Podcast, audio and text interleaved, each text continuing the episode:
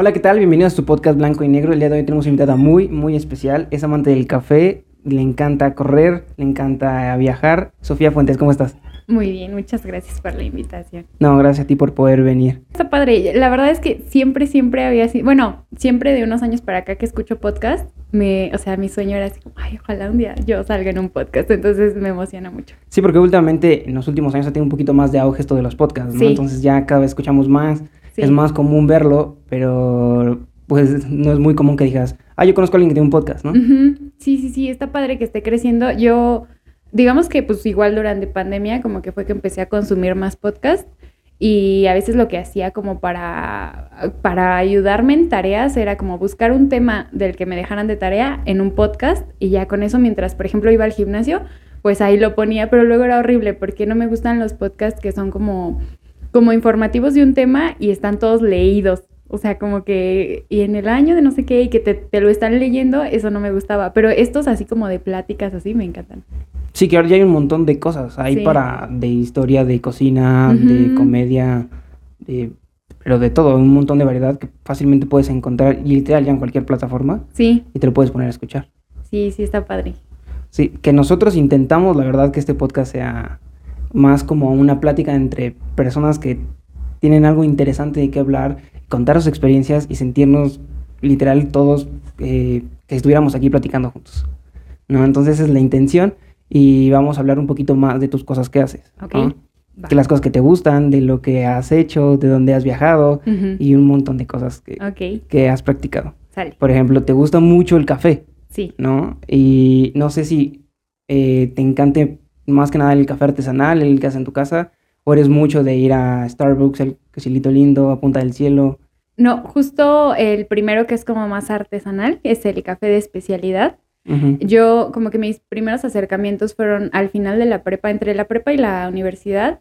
Eh, tenía un amigo que era barista en una cafetería y yo lo llegué a ir a visitar y ya me dijo como, no, mira este café y yo decía como, pero esto no, o sea, es totalmente diferente porque yo siempre fui mucho de café en la prepa como para, ya sabes, aguantar las horas y este, estar despierto en clase y demás, pero yo era de Nescafé y Nescafé en las mañanas y galletas. Y ya cuando probé ese café dije como, pero ¿por qué es diferente? Porque sabe diferente. O sea, si tú pruebas un café de especialidad, sabe muy diferente a un café soluble. Entonces, eh, ya después, digamos, él como que me enseñó esa parte del café y después yo solita empecé a ir descubriendo cafeterías.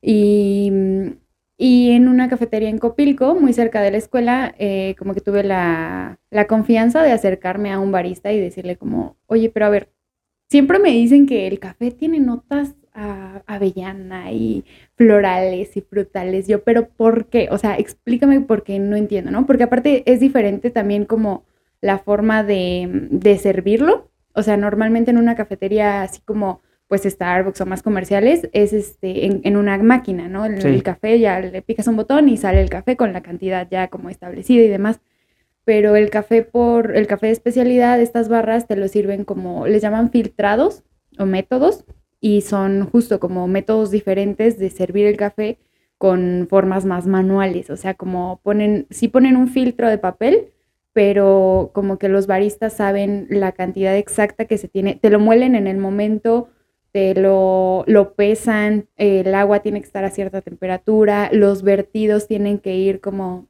como muy precisos. Y ya con eso, eh, ellos, digamos que como que explotan las características del café. Digo, no, yo soy muy aficionada, la verdad es que no, no sé como muchas cosas, ¿no?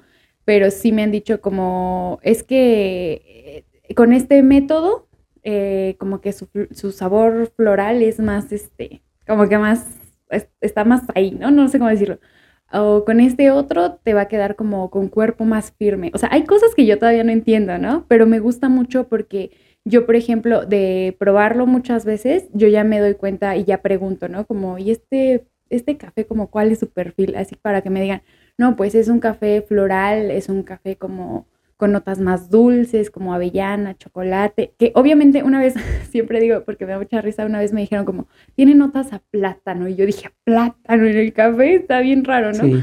Pero, pero obviamente yo esa vez pues no la caché, pero sí he- de repente si voy como a una cafetería nueva y platico con el barista que lo está haciendo, me dice como, a ver, este es este mm, de cítricos, como a qué te sabe. Y ya, entonces como que el estar probando y conociendo como más los sabores, este, ya de repente yo digo como, pues mandarina. Ah, no, pues sí, tiene como un toque a mandarina. Eso es, tengo entendido que es como por el lugar en el que se siembra el café.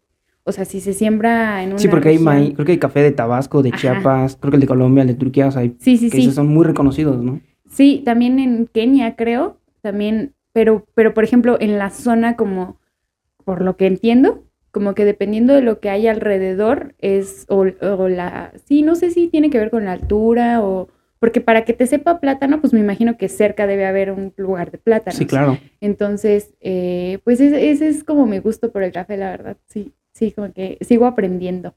Pero, por ejemplo, no eres tan aficionada de los cafés comerciales.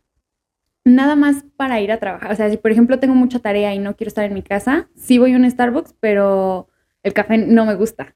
Porque sí me sabe como quemado, como feo. Entonces prefiero como pedir un frappé. Eh, Por ejemplo, del, del Starbucks me gustan los frappés.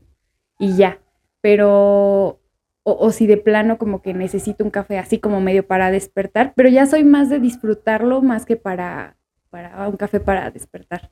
Pero no, no, no, no suelo como que o sea, bus- si, si estoy, por ejemplo, tengo algo que hacer y de tarea o de, de trabajo, lo que sea, y necesito una cafetería, busco y procuro que a donde vaya hagan filtrados, porque para mí es como más garantía de que el café Es va a un estar café de rico, calidad, claro. Exactamente. O sea, que te metes, no sé, a Google, pones cafeterías cerca de tu lugar Ajá, exacto. y te guías que conforme a las estrellas, el puntaje que le dan. No, mm, procuro ver las fotos y a veces tienen el menú. Si en el menú de, las fotos que están en Google dice este, B60, Chemex, eh, ¿cómo se llama? El ot- bueno, así es que son el nombre de los métodos, Aeropress, digo, ah, ese es de especialidad. Si nada más dice Café americano, americano. chai, ajá, digo, ah, pues puede ser. Porque luego me, me he sorprendido mucho. Hace poquito fui a una cafetería en Coyoacán que mi mamá me dijo, mira, esta es de especialidad. Y yo dije, ah, pues voy a ir a probarlo. Pero llegué a la cafetería como más rara, o sea, no rara, pero era como que no tenía pinta de cafetería, estaba como, me- como medio hippie el asunto. Y, y digo, como que las cafeterías de especialidad también tienen como, como un estilo, como, no sé, como entre vintage y aesthetic, ¿sabes? Como, Sí, que, sí, sí, como claro. que es diferente a Como una muy cafetería. instagramable Ajá, también, ¿no? muy instagramable, exacto. Y a mí eso me encanta. Pero esta cafetería era como, como un local cualquiera de, o sea, de que te venden hamburguesas o algo así, o sea, muy sencillo. Y yo dije, y, y en el menú no veía yo los filtrados, ¿no? Entonces yo dije, ay, sí, ay, pero afuera decía café de especialidad. Entonces yo llegué y ya, a veces sí, digo, no, no es como por sentirme así, que sé mucho, ¿no? Pero sí llego así como, ¿y qué café tienes? Nomás para, como que con esa pregunta yo me doy cuenta. Si nada más me dice, de Chiapas, es como, ajá, pero, pero, ¿qué más, no? Y si me dice como, no, pues no sé, es que para mí es como mm, para medir que si es o no es de especialidad, si saben o no saben.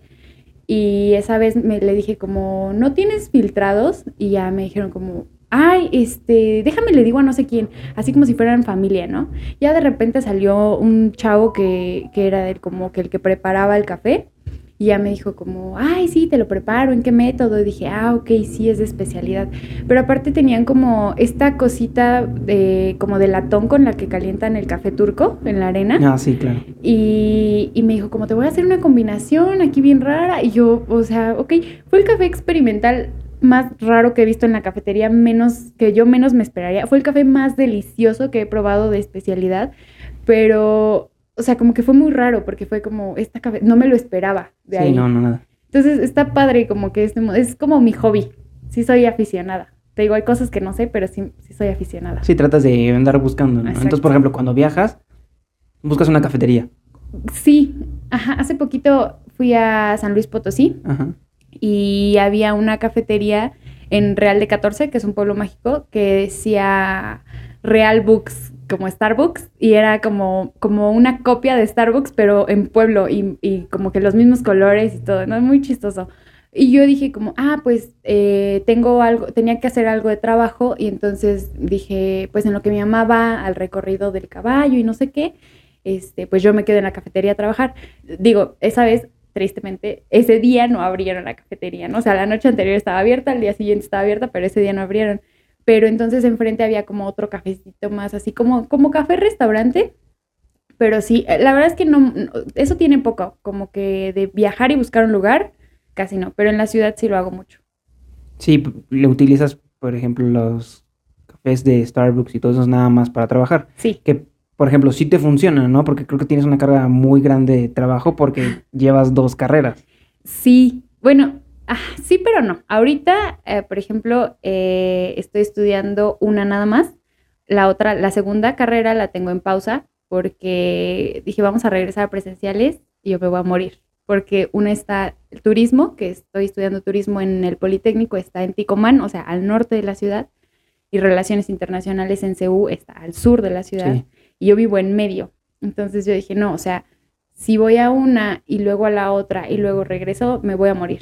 Sí, no llegas. Aparte, los tiempos son bien complicados. Sí, exacto. Sí, y en esta ciudad que no sabes si vas a hacer una hora o dos en la ciudad. Entonces, sí me di de baja temporal, porque aparte en pandemia estaba padre, porque la empecé como justo el primer año de pandemia. O sea, de hecho, mi examen lo hice con cubrebocas y careta. O sea, que todo inició en pandemia. O sea, Sí. antes de la pandemia nada llevabas una. Antes de la pandemia nada más llevaba una, Que era... ¿cuál? relaciones internacionales. Ajá, en el poli. No, en la UNAM. Ah, ok. Es en la UNAM. Turismo en el Poli. Eh, iba creo que en quinto semestre de Relaciones Internacionales y dije voy a hacer el examen al Poli y empecé a ir a curso porque dije, no, o sea, yo tiene años que no sé nada de matemáticas y para Sí, el Poli claro. necesito matemáticas, entonces me fui a tomar curso y en eso eh, fue la pandemia. Entonces, digamos, el curso lo terminé en línea y el examen sí lo hice presencial, eh, pero te digo, con careta y todo. Horrible porque aparte mi careta, jamás me había puesto yo una careta de estas de plástico y esa como que me ahogaba y toda se empañaba. Entonces yo el examen lo hice como así, como, como levantando por la, la cabeza. rejilla. Sí, horrible, horrible. Y yo decía, no, no me voy a quedar. Digo, aparte turismo es como de las que, creo que la que menos aciertos pide. Entonces yo por un lado estaba como, pues ojalá bajen los aciertos porque no me voy a quedar, como todo mal. Y sí me quedé. Eh, y empecé en línea y en línea sí llevaba las dos. En turismo me había quedado en la tarde, en la UNAM iba en la mañana, pero en la UNAM sí tenía como facilidad de yo acomodar mi horario. Entonces, como me quedé en la tarde en el poli, las de la UNAM las metí en la mañana, pero sí llegaba a haber materias que, por ejemplo, si una terminaba a las 3 y la otra empezaba a las 3 o, o se empalmaban una hora, yo estaba como Bob Esponja con la pantalla dividida así como de pues a ver a cuál le pongo atención. Entonces yo dije, si hago eso en, en- en línea está bien, pero en Sí, sí presencial, poquito. ajá, pero en presencial dije, ¿cómo? O sea, no, es imposible. imposible. Y ya entonces ahorita la di de baja porque aparte para relaciones internacionales ya me faltan, me faltan menos créditos, ya menos materias y me faltaba todo lo demás, la tesis, el servicio, los idiomas. Entonces yo dije, es que si la sigo llevando, o sea, me gusta mucho turismo, pero si la sigo llevando, eh, o sea, me estoy haciendo daño yo misma porque no voy a poder. Y ya, pues después como de mucha reflexión, porque aparte sí llegaba a ser pesado, o sea, aunque era en línea, era todo el día en la computadora. Sí, porque limpiamente son dos. Sí, carreras. sí, y era, sí era pesado. Y, y ya por eso decidí ahorita tenerla en pausa. Pero regresándonos un poquito, hasta estabas antes de la pandemia y nada más llevabas una, una sola carrera. Sí. ¿Qué fue lo que te animó que dijiste, voy a aventarme a tomar otra? Porque estabas consciente, supongo que estabas, no sé, a tres cuartos de a lo mejor de, de la que estabas estudiando Sí, y im- imponer otra implicaba muchísima más carga, el- lo doble, literal. sí. ¿No? Sí, empezar de cero. Fue, ay, una época muy, muy extraña, digamos. Ahorita lo veo como en retrospectiva y emocionalmente yo creo que fue como muy pesado porque yo desde que entré a relaciones internacionales no me gustaba, pero desde el primer semestre no me gustaba, o sea, yo, yo iba y decía como, no, esta carrera no me gusta, no sé qué, pero no iba mal, o sea, como que sacaba mis ocho y mis nueve. Decía como, bueno, pues ya ni modo, o sea, lloraba y me volví a inscribir. Segundo semestre, no, no me gusta esta carrera, me choca, no sé qué. Y terminaba y yo ya me voy a salir, pero nunca me, me animaba, o sea, como que decía, es que no me gusta estar aquí, pero qué hueva hacer el examen, pero ¿cómo voy a hacer el examen? Como, como que siempre me ha Sí. pasado esto del síndrome del impostor, como que dudo mucho de mí y decía, no, no, o sea, está imposible, ¿cuándo voy a hacer el examen yo? O sea, y turismo siempre lo quise estudiar. Eh, en la prepa llevamos carrera técnica de turismo, Fer y yo, y, este, y ahí nos conocimos. y y yo amaba, o sea, amaba turismo. Yo dije, es que yo quiero estudiar turismo. Era como mi sueño, pero en la UNAM no había turismo. No había, porque ya hay. Sí, creo que es nueva, ¿no? Sí, es nueva, qué coraje. ya que ya había entrado al poli, sale turismo. Yo, no. Pero aparte creo que es en Mérida o algo así. Y este, y, y me volví a inscribir, tercer semestre, lo mismo. Yo desde segundo semestre, creo, empecé a trabajar en una agencia de viajes al mismo tiempo que estaba estudiando. Y yo decía, es que esto es lo mío, o sea, sí me gusta mucho el turismo. Y empecé a dejar materias en RI. O sea, como que decía, en lugar de seis, este semestre nomás voy a meter cinco, luego nomás voy a meter Sí, cuatro. claro. No, un relajo, ¿no? Y este, y por eso es que fui arrastrando mucho tiempo las materias.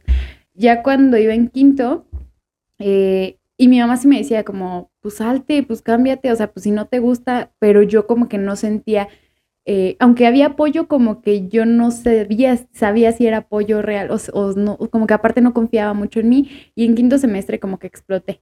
Exploté y hablé con mis profes. Yo ya no llevaba cuaderno a la escuela, ya nada más iba. En ese momento eh, empecé un emprendimiento de papelería. Yo ya nada más llevaba los pedidos y iba a desayunar con mis amigas. Era todo lo que iba. Yo, yo, yo a las clases a veces ya no entraba. Hablé con mis maestros y les dije, como, ¿sabe qué? Yo ya me voy a salir. Y hubo maestros que me dijeron como, pues, ok, ¿no? Pues, ¿Qué te digo? Qué padre por ti. Tomé una sesión de orientación vocacional porque sí, o sea, como para ver si sí estaba segura y la orientadora me dijo como, pues, ¿qué quieres que te diga? O sea, es evidente que te quieres salir, pues salte. Y, y hablé con otro profe y me dijo, me dijo, sí, es que para RI la verdad no, no tienes madera. No la. Ajá, sí. No sí tienes me- el perfil. Sí, me dijo, no, o sea, simplemente se ve que no, no es lo tuyo. Y yo, oh, pues sí, ¿verdad? Y ya me iba a salir, pero pues también en mi casa fue como, o sea, se te dijo al inicio, ¿cómo ya te vas a salir ya en quinto semestre? Sí, es que eso todo está un dilema, porque le avanzaste bastante. sí. ¿Y cuántos son semestres? ¿Nueve? Son ocho. Uy, Ya no, iba más de la pues mitad. Nada más tres más y adiós. Sí, Bueno, que no eran tres, yo creo que habían sido como un poquito más, ¿no? Por todas las materias que venías exacto, arrastrando. exacto, eh, venía arrastrando materias, sí era un poco más, digamos que iba como a la mitad, pero como que siempre, también soy un poco, tiendo a ser perfeccionista y como controladora, entonces había una parte de mí que decía, es que ¿qué va a pasar si el día de mañana volteo y digo, ¿por qué no la terminé? Sí. Y yo decía, no, no, no quiero que en el futuro diga, pude- Arrepentirte, ¿no? Pude haber terminado, exacto. No tiendo a arrepentirme de las cosas, o sea, como que yo, cosas buenas, malas y medianas, eh, digo, pues qué bueno que pasaron, no me arrepiento. Pero, pero sí, en ese momento sí decía como, es que, ¿qué va a pasar si volteo y digo, ¿qué hubiera pasado si hubiera terminado? Y no quería. Entonces dije, pues ni modo, las dos. Sí fue un, un pleitazo, ¿no? Como en mi casa y como que cómo dos carreras y a qué hora y, y demás. Pero pues fui muy necia y muy aferrada. Que todos modos lo viste ya en- dentro de pandemia, ¿no? Que lo ibas a llevar en línea las Sí. dos. Sí, cuando ya fue la pandemia como que fue un poco más relajado, porque era como, pues sí, estudias dos carreras, pero pues estás aquí.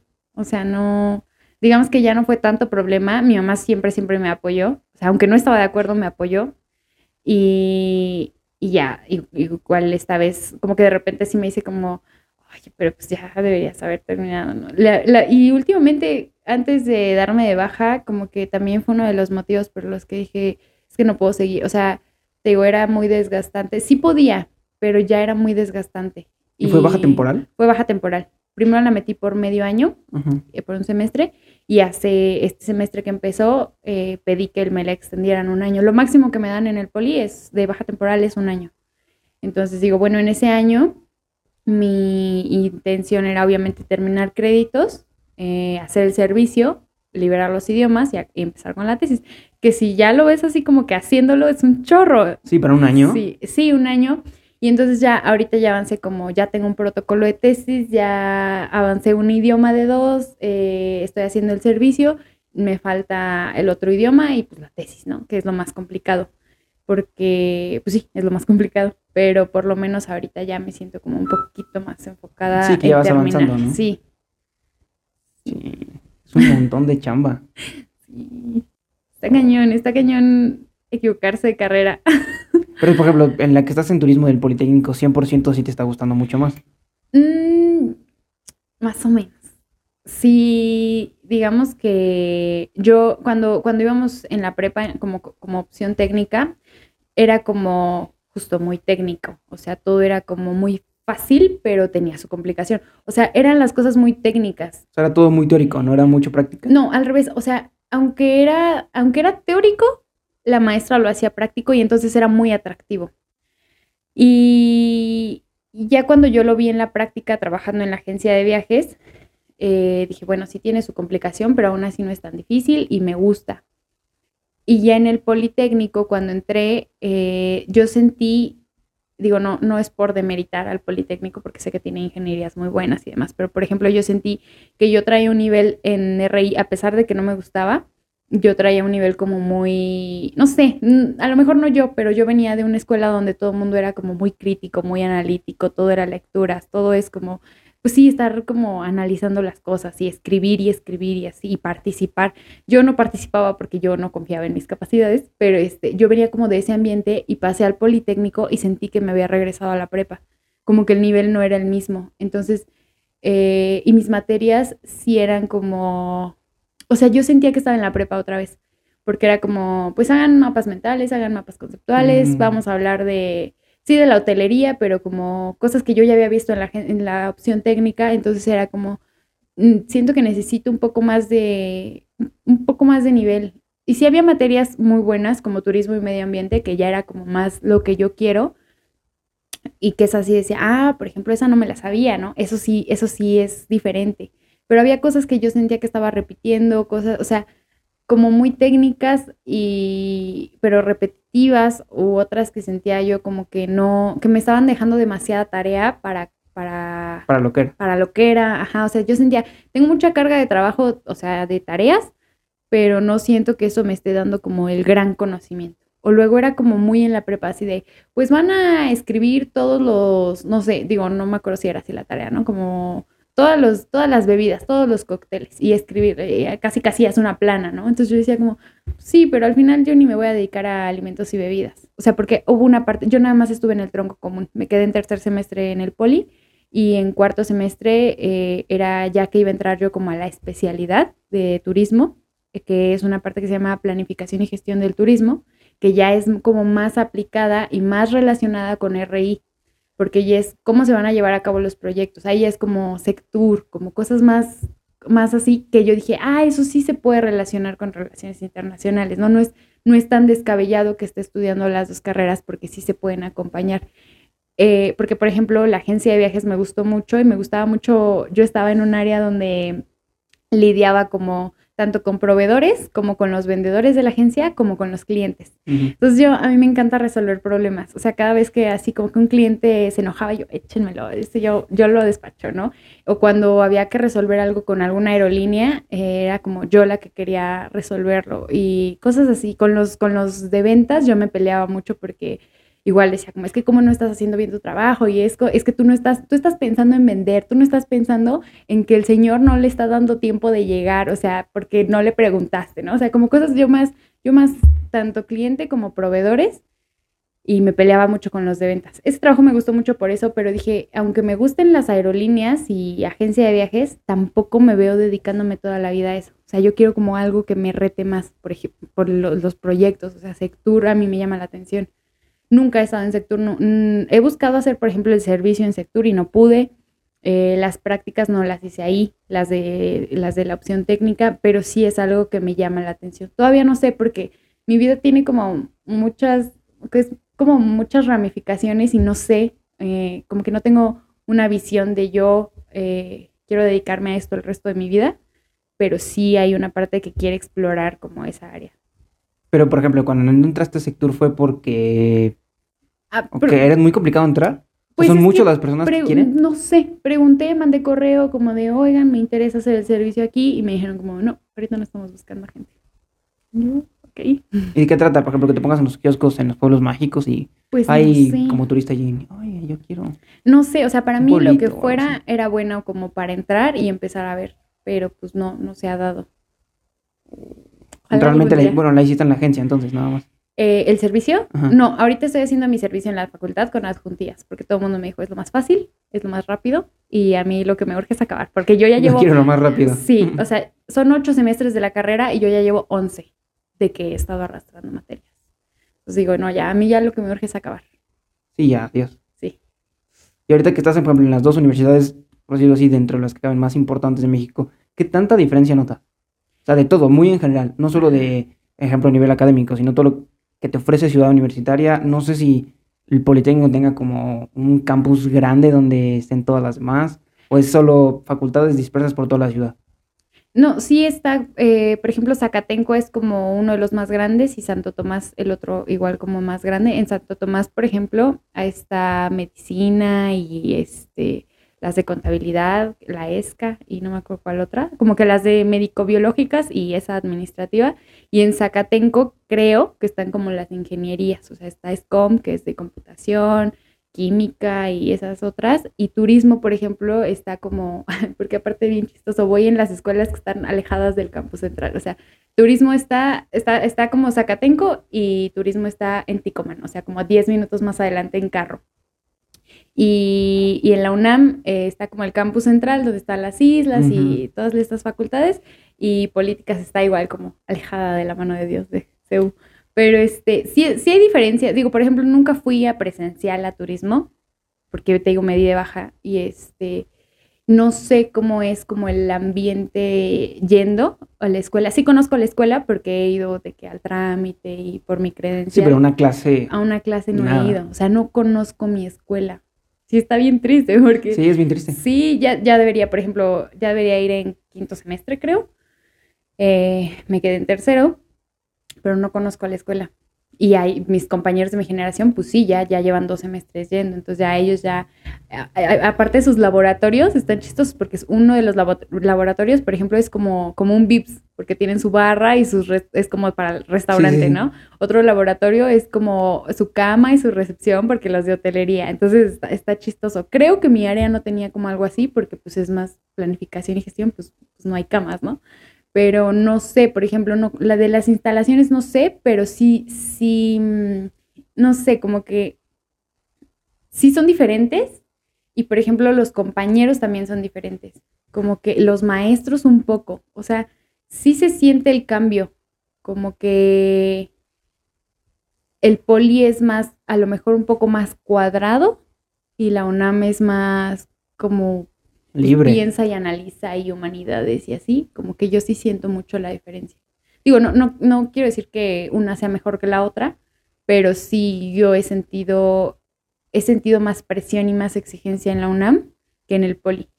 Es que creo que también depende de lo que quieras, ¿no? Porque siento que para área 1 de ingenierías el Politécnico es, Sí, pero muy cañón. sí, Que la- no digo que la UNAM no lo sea, ¿verdad? Pero siento que un poquito le gana más, siento que se enfocan más Sí. en matemáticas, en física, cosas así. sí, Y por Sí. ejemplo, si quieres, no sé, medicina, humanidad, filosofía, creo que 100% te conviene más la UNAM. A pesar de sus paros Sí. y todo el rollo que traen, te conviene un poquito más de ese lado. Entonces, 100% depende más de para dónde vayas tú, ¿no? Sí, sí, además, eh, justo, por ejemplo, los del poli tienen, aparte de que es la carrera que menos aciertos pide, como que todo el mundo tiene el estigma de que es la más fácil. Entonces, eh, todo el mundo como que en el poli dice como, pues si no te gusta, vete a turismo. Todo de, pues en turismo solo tienen camas, cosas así. Que obviamente no, o sea, el, te digo, el hecho de que para mí se me hiciera un poco más fácil no quiere decir que no tenga su complejidad, porque aparte ahí sí llevaba matemáticas, ¿no? Cosa- cosas así que sí es diferente en la UNAM, pero sí, es que sí, sí, ahorita que estoy pensando como cuando, ay, cuando tomaba esas clases, sí tenía que cambiar como el chip yo, o sea, como que en las mañanas mi chip era como eh, las lecturas y el análisis y demás, y pasaba la tarde y era como conceptos y, y cosas más técnicas, o sea, sí se, se- sí se siente la diferencia. Y por ejemplo, con el examen que hiciste, porque para la UNAM es el Comipen, Ujú. ¿no? Que es para todas las preparatorias. Ajá. Y para el Poli es una independiente de ellos. Sí.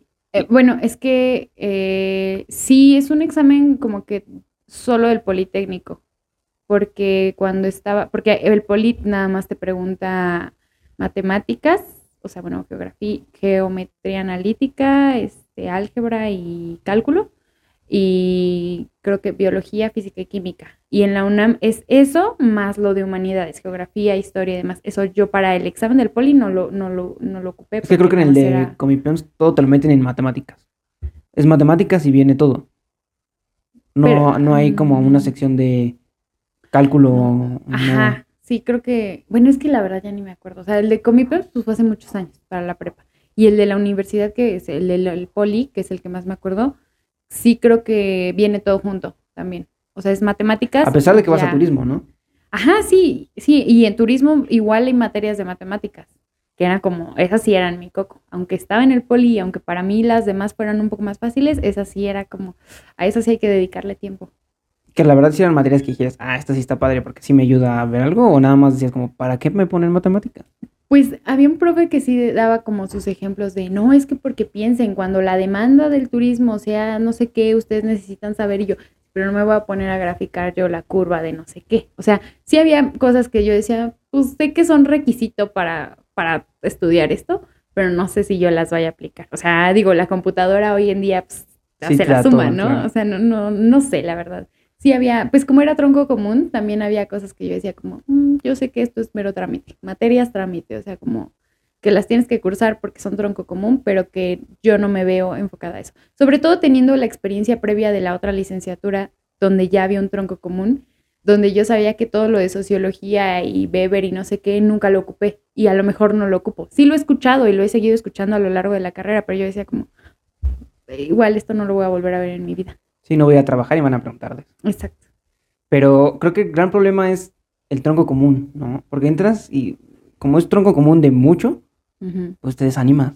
Sí, ¿no? Que a pero lo mejor fue lo que te pasó. No sé sí, si sea a así. lo mejor, porque, por ejemplo, es diferente. Es que nuestro plan, eh, los planes de estudio de CEU son como muy, aunque están actualizados a no sé qué año, 90 y algo, creo, eh, eh, sus actualizaciones, claro, ¿no? ¿no? Y es, es muy diferente con las FES, por ejemplo. Mi hermano acaba de entrar a FES Ah, Aragón. sí, bien cañón, ¿verdad? Ajá, y, y sí es como más práctico. No me acuerdo si él tiene tronco común, pero hay carreras que de lleno entran sin tronco común.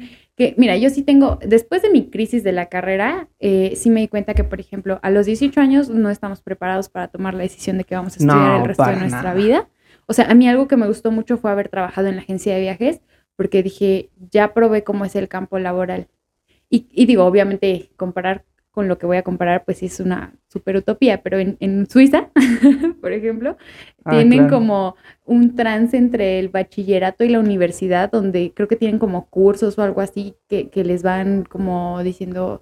Es más, pues, creo que puedes esta área. trabajar. Porque si Ajá, quieres más o menos en banco, creo que tienes el chance de saliendo de prepa, Ajá. irte a trabajar unos dos años. Y pruebas. ajá, en el banco. sí, porque yo tenía un maestro de, bueno, no fue mi maestro, pero conocía a un maestro de, en una escuela de gastronomía que decía, es que yo estudié química.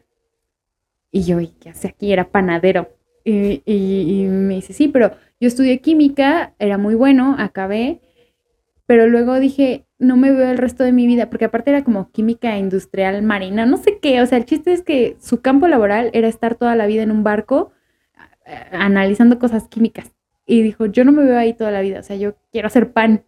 Y entonces empezó a trabajar en un restaurante, primero probando en, la, pues, en el área gastronómica para ver si no se equivocaba de carrera, ¿no? Eh, y ya, ya que trabajó, dijo, no, sí me gusta la cocina, voy a estudiar gastronomía. Y entonces, aunque él era químico en un inicio, estudió gastronomía y ya luego se dedicaba al pan. Digo, hoy en día ya no sé qué es de él, porque pues ya no, lo- no, no supe de él, pero como que yo me quedé mucho con ese ejemplo. Entonces yo dije, es que sí debería, o sea, es, está cañón que a los 18, donde no sabemos ni qué con nuestra vida, Apenas llevas que la prepa. Sí, sí, sí. Y, y está cañón. O sea, sí, sí, yo me quedé como.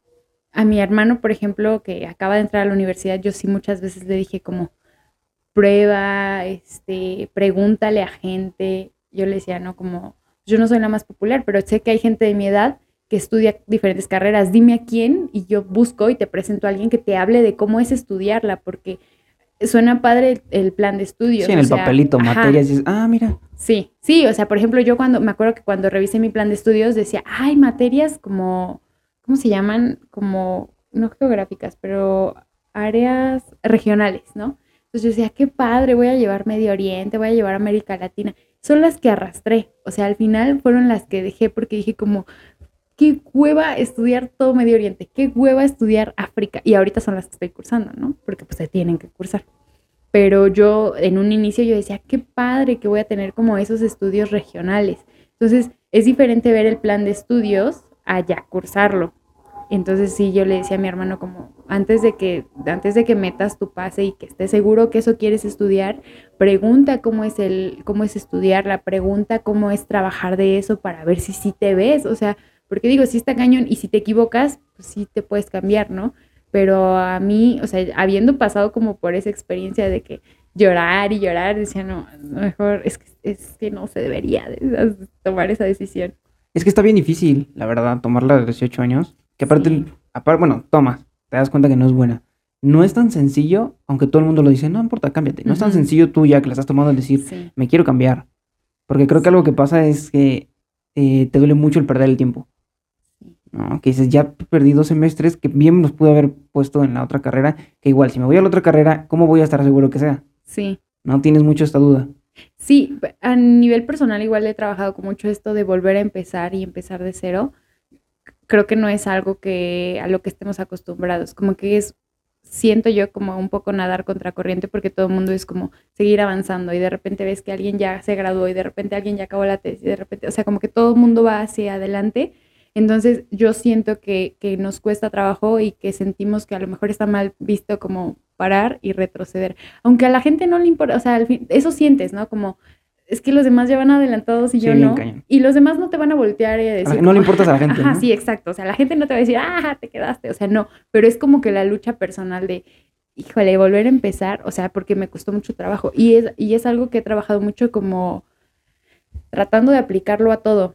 O sea, por ejemplo, eh, a mí me gusta mucho correr. No digo ya cambiando un poco de tema. Este, a mí me gusta mucho correr y de repente hay días que, que corro como un mes padrísimo y después dejo de correr porque pues hay cosas en la vida que no me permiten y no me dan el tiempo para que siga corriendo a ese ritmo y entonces el volver a entrenar no en el ritmo que traía, sino bajarle otra vez a volver a empezar, me cuesta un poco de trabajo, pero es como, pues no importa, otra vez. O sea, y volver a empezar las veces que sea necesario, sí persiguiendo objetivos, pero no pasa nada si vuelves a empezar. Sí, pero si notas, por ejemplo, ese cambio en que dices, hace un mes que estaba, corría 8 kilómetros, ahorita me intento correr 8 y a los dos ya estoy muerta. Sí. ¿No? ¿Se siente ese retroceso? Un poco, pero ya no, bueno, hoy en día ya no me peleo tanto, o sea, ya es como, ya sé que, ya sé que es necesario, está bien. Es parte del proceso, está bien, no pasa nada si, si hoy no di, o sea, si hoy no corrí al ritmo que quería correr, ¿no? Como más rápido. Pero, pero sé que sigo en el camino. O sea, y mientras siga en el camino, no importa cuántas veces me regrese, porque sí hay un objetivo, pero, pero no. sí, o sea, el hecho de que me esté regresando no implica que no vaya a llegar nunca. Sí. es, es que es bien difícil poder tú lograr como cambiar el chip de decir, está bien equivocarse, está bien echarse para atrás. Y no lo hago para estancarme, sino como, como para tomar impulso, dicen. Sí, exacto. Me doy un, un pasito para atrás para seguirle dando para el frente. Sí. Que también corriste la maratón o fue media maratón. El medio maratón. ¿Y fue pesado? Eh, sí, sí estuvo pesado, pero es el, es el único logro en mi vida que me da mucho gusto haber alcanzado porque no sé si te pasa, pero como que de repente hacemos algo y decimos, no, no sé cómo lo hice, no sé cómo llegué hasta aquí, pero ya lo logré. Como que, pues sí, no, no sé cómo lo hice, pero ya lo hice. O luego alcanzar un objetivo o, comprar algo que, creías que te iba a dar mucha satisfacción, que al final no te da la satisfacción que creías que te iba a dar cuando lo tuvieras. Entonces, para el medio maratón es el único objetivo del que he estado consciente de todo el proceso y que me siento bien con el resultado. O sea, que digo, sí sé cómo llegué ahí y sí, sí sé cuál fue la preparación y sí me siento contenta con el resultado. ¿Y qué tal estuvo la preparación? ¿Es mucho la que tienes que hacer? O sea, ¿muchos meses previos?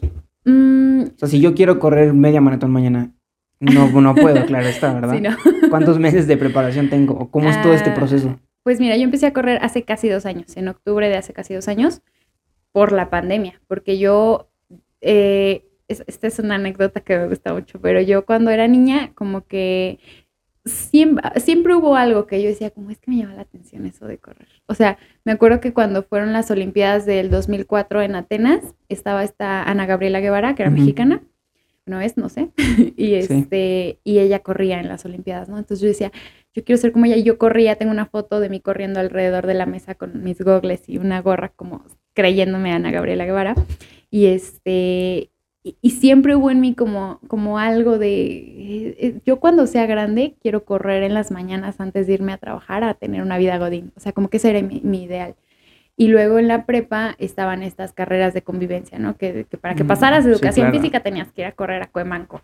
Entonces yo, por ejemplo, eh, la primera carrera que fui de la prepa, yo decía como que padre, porque es una de las cosas que yo quiero. Obviamente cero preparación. Y yo me acuerdo que esa vez Todos. corría así como corría a toda velocidad 100 metros me cansé porque no estaba acostumbrada y ya la demás casi casi la caminé y la troté, pero sí dije, es que sí me gustaría hacer esto bien algún día.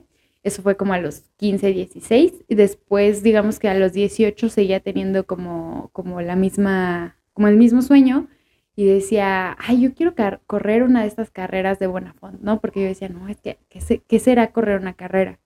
Yo veía las carreras de Buenafonte y yo decía, no, sí, mi propósito de año nuevo, ¿no? Es correr una carrera de Buenafonte este año. Pero ¿cuándo iba a correr una carrera si nunca había corrido en mi vida?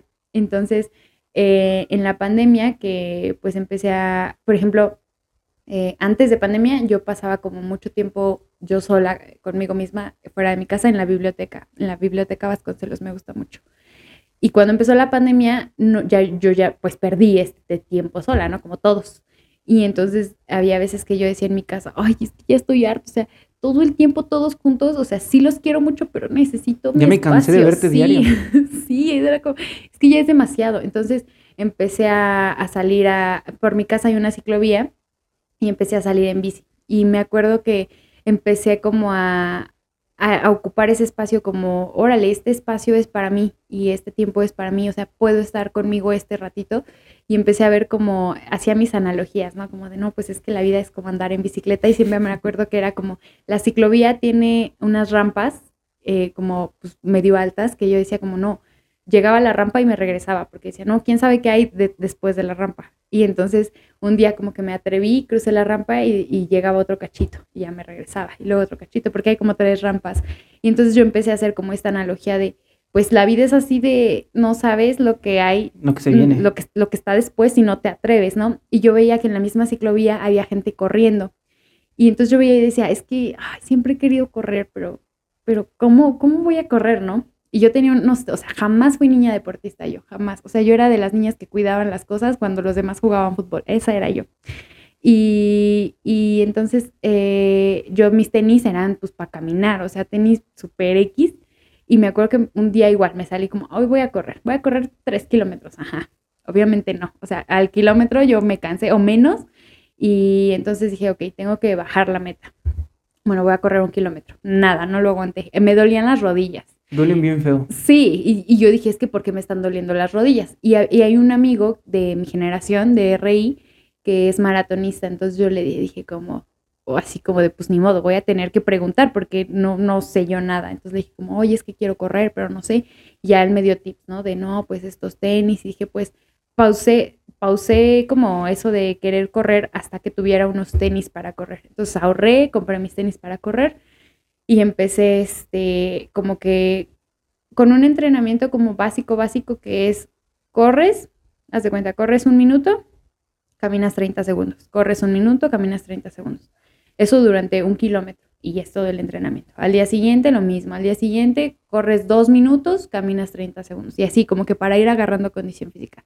Y ya al rato era como corres un kilómetro, descansas 30 segundos y así como que fue muy progresivo ya después era como, bueno, voy a correr tres, voy a correr cinco. Y por mucho tiempo, o sea, como que un año y medio estuve corriendo cinco kilómetros y lo máximo que llegué a correr fueron 10 kilómetros. Y eh, mi primera carrera fue como una carrera de 5 kilómetros, que además fue gratis de la delegación. Y yo dije, está perfecto porque no tengo dinero para pagar una carrera ahorita. O sea, te cobran, por ejemplo, las de Bonafón, el maratón, entonces tienes que inscribirte con... A mí me daba curiosidad que decían, por ejemplo, corre corre por el cáncer de mama. Yo decía, ah, como la de cardias o algo así, creo que está, ¿no? Sí, sí, todas las carreras cobran. Entonces yo decía, ¿cómo voy a apoyar yo al... para, el cáncer de mama corriendo. Corriendo. ¿Cómo? O sea, yo decía, ¿cómo van a transformar eso en dinero? Pues porque te cobran. ¿Y son caras? ¿O- Depende. Hay, mm, por ejemplo, el medio maratón fueron 500 pesos y de otra carrera, una carrera como más familiar, eh, pagué creo que 250. O sea, hay de precios a precios. Y como que igual depende de, hay carreras más caras. O sea, por ejemplo, hay una que se corre dentro de Six Flags, que creo que son como 650, una cosa así. O sea, sí, sí tienes que correr. sí ¿Pero de que qué depende que el, el costo? ¿Del tipo del circuito que, del- es? O... No, supongo que del patrocinador. Yo creo. Porque también te dan premios, ¿no? te dan medalla, como que de ley te dan medalla si terminas y aparte te, hay puntos de hidratación toda la carrera y también eh, te incluyen playera, tu número, a veces un kit como de una bolsita y así, o sea, como y te dan, por ejemplo, un Gatorade, un, lo que sea, una fruta cuando acaba la carrera, como que eso es lo que te cobran. Eh, entonces yo como que, te digo, este año, sí me, yo corrí como de octubre de 2020 a, a este año. Y este año sí dije, este año quiero hacer el medio maratón. Fue como uno de mis propósitos de año nuevo. Pero ahora sí dije, pero ahora sí ya estoy preparándome Sí, ya traigo camino. Ajá, y yo creía que era en octubre o noviembre porque el año pasado fue en esas fechas. Y un, eh, apenas como marzo o abril dije como, ay, ¿cuándo será? Y me metí a googlearlo y era así como el 31 de julio y yo, ¿qué? Dije, es menos tiempo del que yo, o sea, yo me estaba confiando, dije, sí, de aquí a octubre yo voy a entrenar y claro que voy a llegar. Pero cuando vi que era en julio dije, tengo menos tiempo para prepararme. Y la verdad es que yo no he tenido un coach ni, o sea, por ejemplo, a Edgar, que es mi amigo el maratonista, Ujú. sí le pregunto, ¿no? Como, oye, ¿y aquí qué? ¿O qué hago para esto? Pero no, nunca he tenido un coach que me cheque como la, la, la técnica, el ritmo, o sea, todo lo he hecho yo experimental. Y entonces busqué un plan de entrenamiento y me faltaban 14 semanas. Luego te digo, me fui a San Luis Potosí, entonces me quedaba como exacto el tiempo para entrenar. Y aunque el plan era como muy estricto, yo eh, como que lo que más respetaba eran las distancias largas, que es empezar a correr 5, luego 8, luego 11 y así, ¿no? Y entonces así fue que me fui preparando. Durante 11, 12 semanas, eh, aparte también corriendo en pendientes, porque no es lo mismo correr en plano que en pendientes, es mucho más pesado.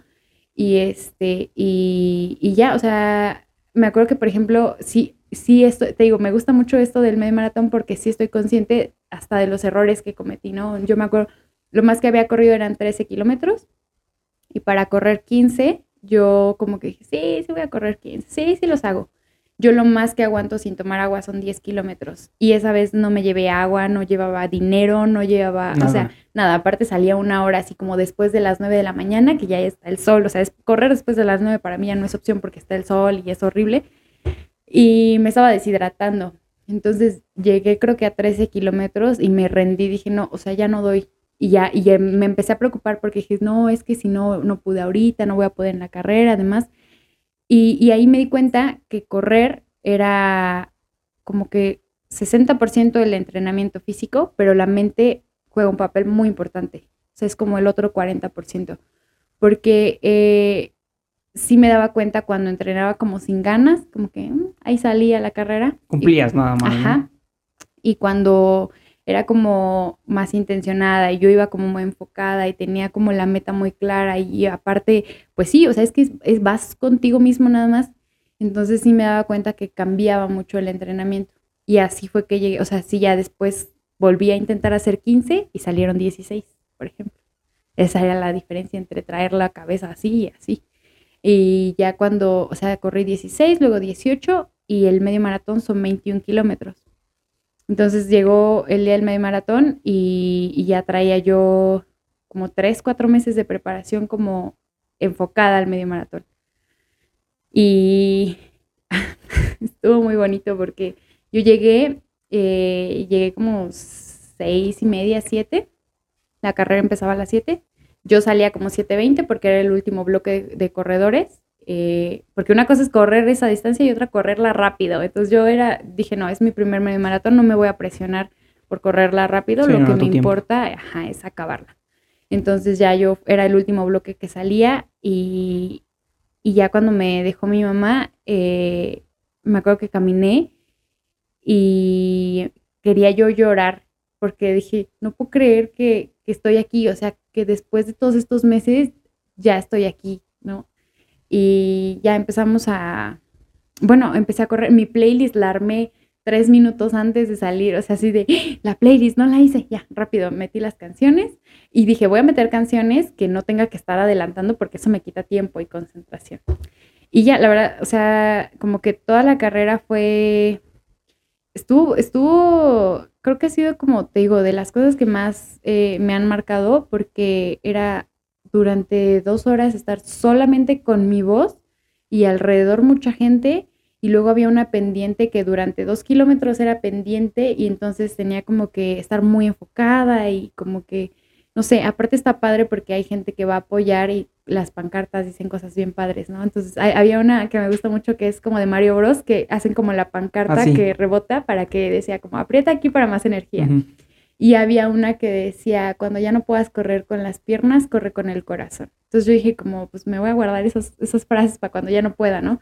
Y como que todo el tiempo procuré eh, yo solita, o sea, como sabía que era muy mental, dije, no, es que esto no me puedo yo rendir.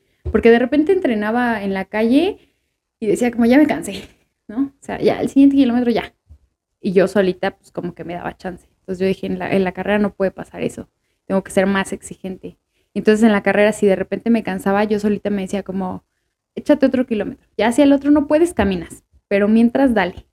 Y ya, así fue que me la aventé. O sea, sí caminé varios tramos. Pero Pero era ¿te como- llevaste como trotando la mayor parte? ¿O si fue Sí. corriendo, corriendo? Pues es que la diferencia entre correr y trotar, eh, no sé, o sea, no sé a partir de qué ritmo sea correr y a qué ritmo sea trotar. A mí me gusta decir que corro, porque al final, pues sí estás corriendo, pero no sé, o sea, como que siento que trotar es como más lento. Sí, como un ritmo más bajo. Ajá. Y, o sea, sí, sí procuré como respetar mi ritmo promedio. Eh, hice un poco más de tiempo por, eh, por las, por las Pendientes. pendientes, pero, pero sí procuré como siempre mantener mi ritmo. ¿Y cómo fue? O sea, ¿ibas sola o fuiste Sí, con alguien más? no iba yo sola. Es que creo que ir con alguien más te, te ata el... Ay. Sí, sí, un poco. Mm. Eh, a mí me gusta, por ejemplo, correr acompañada porque te vas como que Motivando. te vas motivando y no te das tanto chance de relajarte. Pero, pero para la carrera sí yo no quería, o sea, me acuerdo que durante la carrera había unos novios o esposos o no sé, dos, una pareja, Una pareja, ajá. y iban agarrados de la mano y primero dije como, ay, goals, ¿no? Qué padre. Y luego dije, no, qué huevo, o sea, ir atado a tu ritmo, Sí. no, déjame correr a mí, ¿no? Y ya dije como, no, eso no va a pasar nunca. Y, mm, pero, eh, te digo, fue, es que todo fue mental. Sí iba yo sola y, y por ejemplo, está padre que pues, te van dando como el agua en varios kilómetros y así. Que también es un... es- hay una técnica, ¿no? Porque te puede dar calambres, dolor de caballo. Dolor de caballo. A mí nunca me había dado dolor de caballo y creo que ahí me dio un poco. Eh, pero pues, ¿Y hay una forma de cómo mitigarlo o algo? pues No es sé, que o- como, como que todo tiene que ver con la respiración, yo siento. Porque a mí no se me quita como con el agua, más bien es como respirando. Luego también, por ejemplo, pasa que con...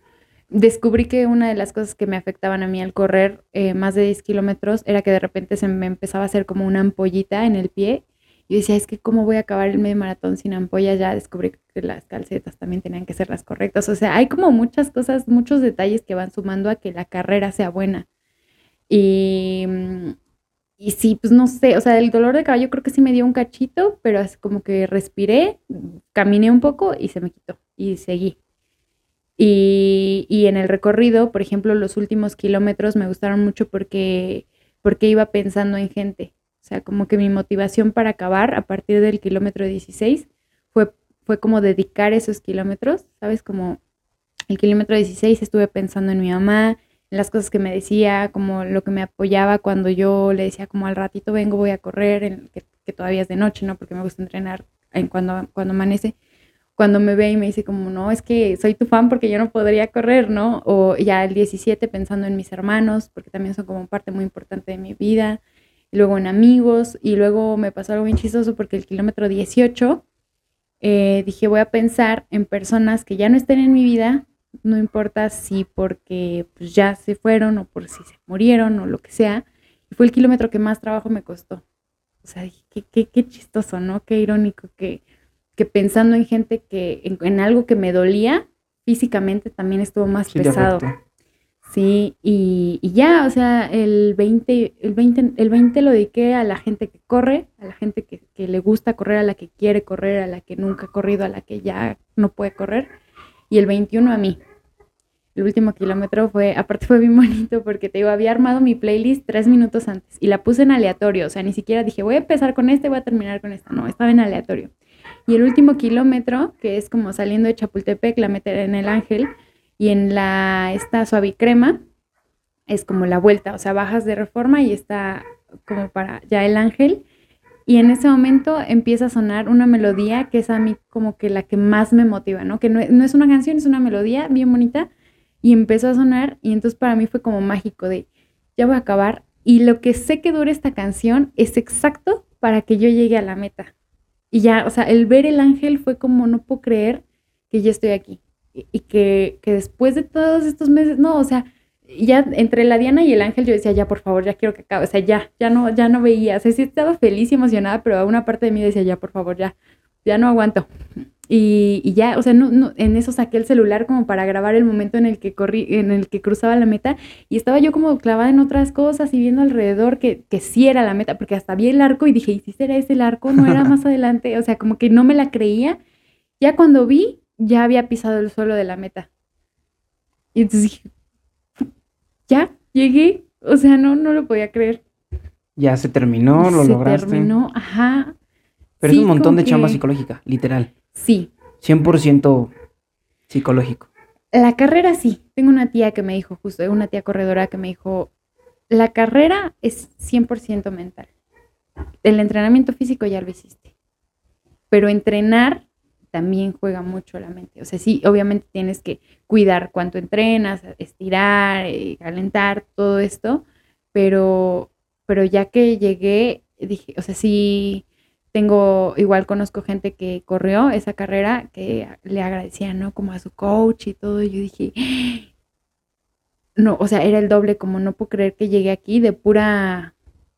¿cómo Pura voluntad. Sí, Ajá, quiero sea, correr. Sí, sí, o sea, yo solita, sin ningún entrenamiento como formal, no tuve un coach, te digo, no, o sea, Pero de igual, o sea, planificaste la carrera. Por lo mismo que en la técnica que me dijiste, correr 10 minutos, Ajá. dándole, no, no tan intenso, pero dándole un poquito más ritmo, más avanzado, descansar, caminar, irle dando, irle dando, ibas, tenías como tu plan de, ah, un- al minuto, eh, al kilómetro 3 voy a llegar corriendo totalmente. Y Eh, luego voy a bajarme mm. un kilómetro, luego llego al otro. La única parte que sí planifiqué era la de la pendiente más grande, porque era como subiendo de reforma hacia las lomas. Entonces ahí yo dije, para ese, mi tía me dijo, no, no te acabes la energía antes de, esa pendiente, porque si tú te rindes en esa pendiente, todo el, toda la carrera se te va a hacer muy pesada. Entonces fue lo único que como que dije, ah, ahí viene la pendiente, tengo que bajar mi ritmo y ya que aguante y suba toda la pendiente, como que ya me relajo. Pero fuera de ahí, eh, no. O sea, todo lo demás dije, voy a dejar que mi cuerpo haga, pues, o sea, ya me preparé. Vamos a ver cómo, cómo aguanto. Ya cuando de plano te digo, como que sentía que ya no estaba dando, caminaba un poquito, pero nunca me detuve por completo.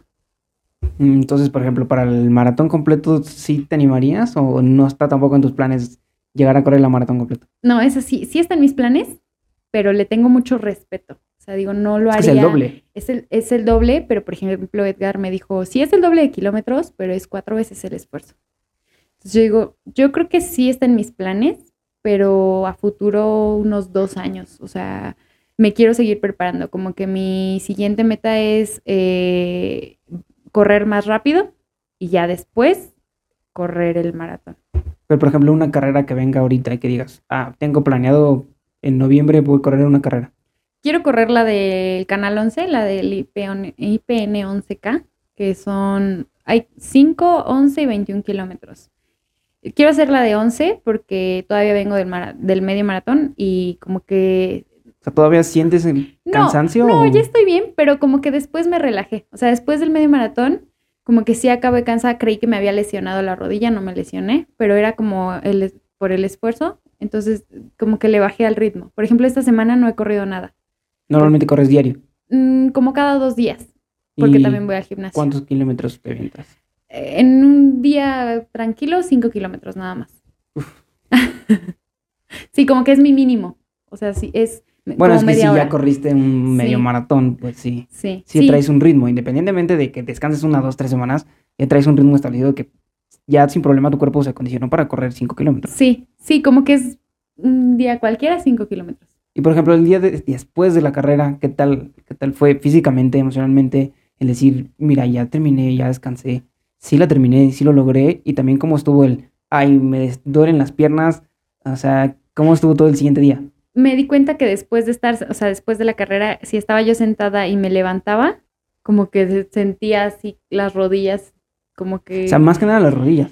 una rodilla, la rodilla izquierda, como que cuando estiraba mi pierna decía, órale, sí, siento que ahí hubo mucho esfuerzo, pero mm, no sé, o sea, no, em- emocionalmente estaba muy feliz, o sea, de hecho a la fecha, aunque ya pasó un mes, sigo muy contenta de eso, Eh, y físicamente sí me cansé, digamos que sí dormí como muchas horas, pero ya, o sea, fue como, sí me tardé en volver a entrenar, como dos o tres semanas que descansé. Y ya después como que le empecé a dar otra vez 5 kilómetros hoy, luego pasado mañana y así. Es que sí es muy cañón. Yo, por ejemplo, igual me pasó lo mismo. Una vez tenía que correr por la escuela, porque yo no tengo la afición de, desgraciadamente no tengo la, la costumbre de hacer ningún deporte. Entonces, Ajá. yo tenía que correr eh, para, el, para igual, para pasar educación física, 5 o 10 kilómetros. Ajá. Y te decían, pues tú escoges, tú vas y te inscribes 5 o 10 kilómetros. Y ya sabes, como buen mexicano dejé todo hasta el final. Dejé todo hasta el final y obviamente me tocaron correr 10 kilómetros, porque todos iban súper rápido para decir, no, yo quiero 5 Sí. que voy a andar corriendo 10. Pero yo por flojo, todo lo dejé hasta el final. Y obviamente dije, bueno, ya me inscribí, bueno, voy a correr para cuando menos poder aguantar. No hice nada. No hice nada. Obviamente no sé nada de correr, de las técnicas, de cómo respirar, de tomarme el agua, de dolor de caballo, de comprar tenis, nada. O sea, yo me puse un pants que tenía, las calcetas, los Sí. tenis que traía. Y vámonos, al día siguiente estaba destrozando mis piernas. Yo me levantaba y me dolían.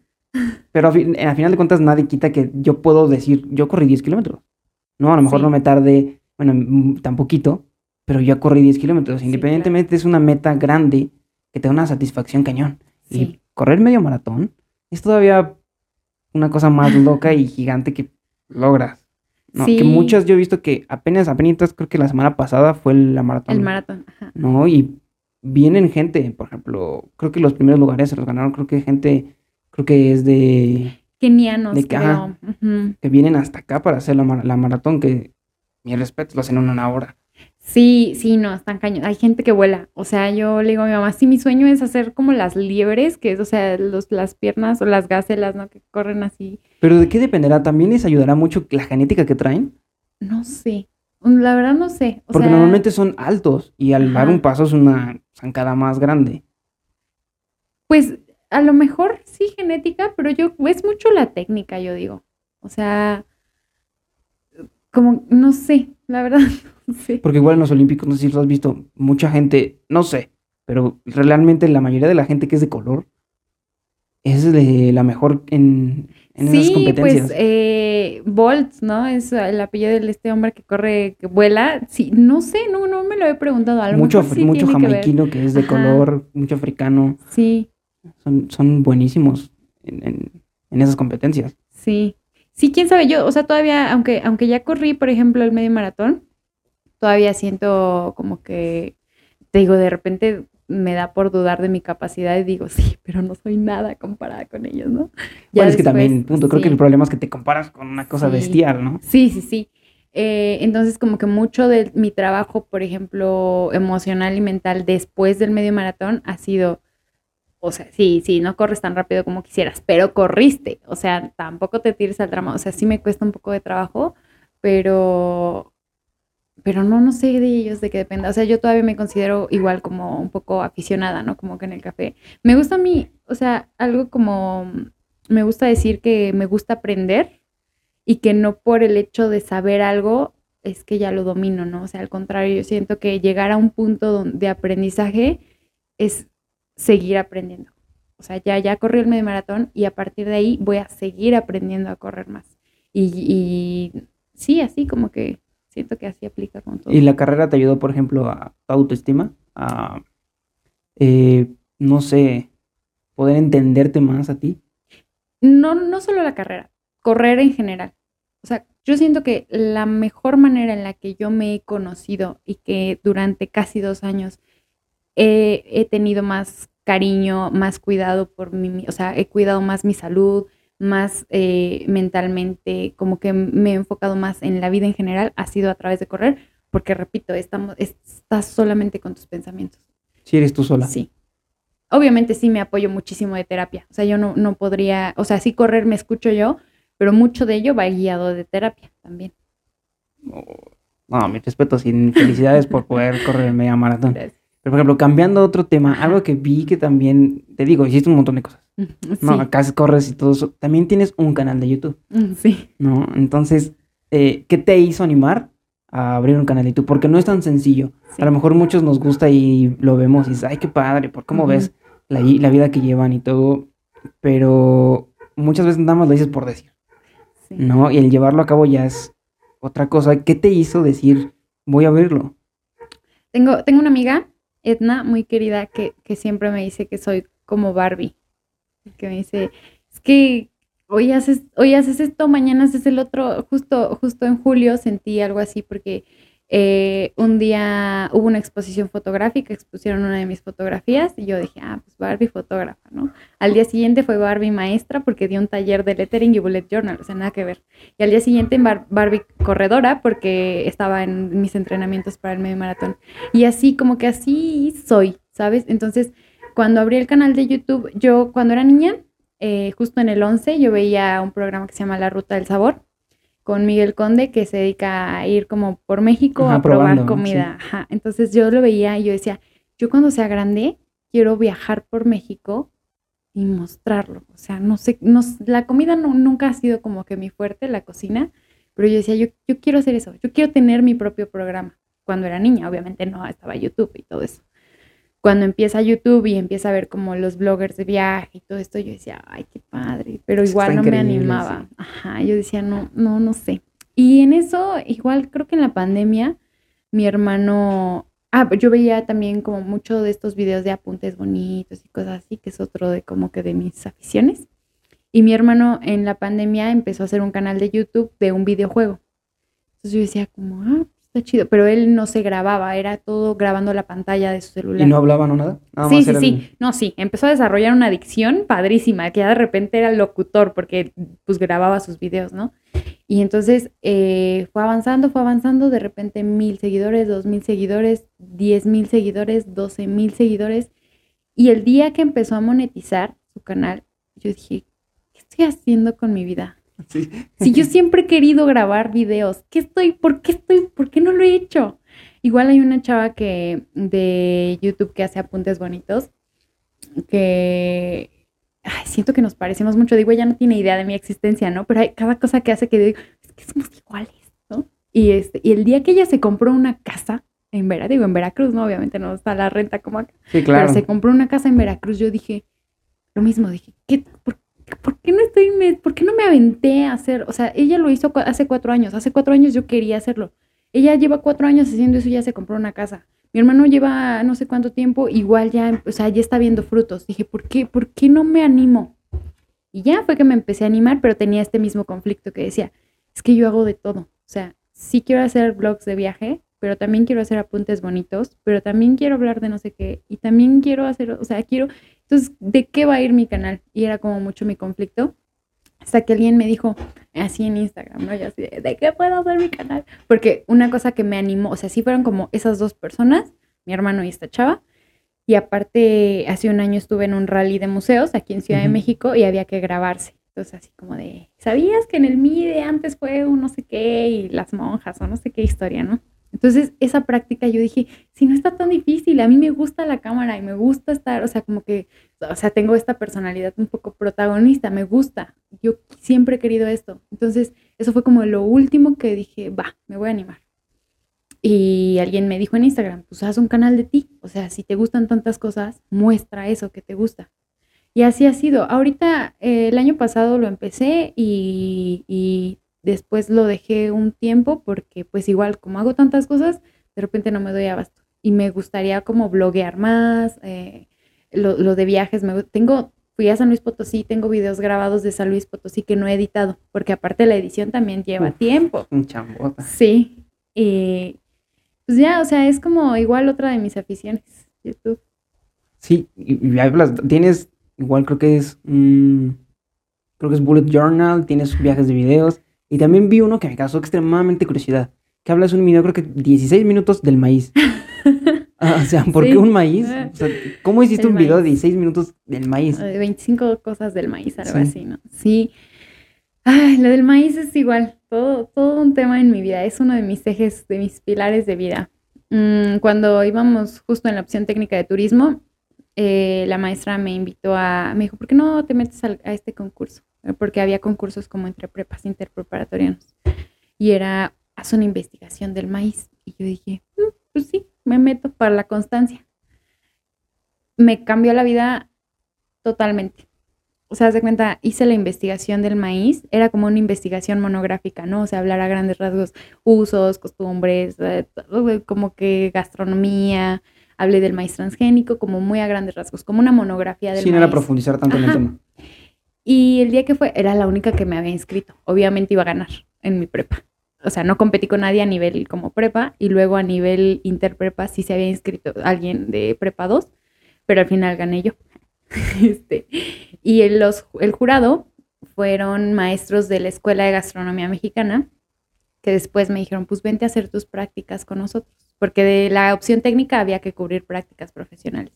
Entonces me fui a hacer las prácticas con ellos y yo descubrí, o sea, que ese era mi, tema, o sea, que yo dije, es que yo empiezo a investigar y a leer una parte, o sea, de, no sé, la mitología, y empiezo a, descubrir un mito y otro mito, y de repente el origen diferente en, en no sé qué estado, y en Veracruz lo perciben con una leyenda, pero en Puebla con otra, y el, el Popol Vuh dice otra. Entonces, esa era como la mitología.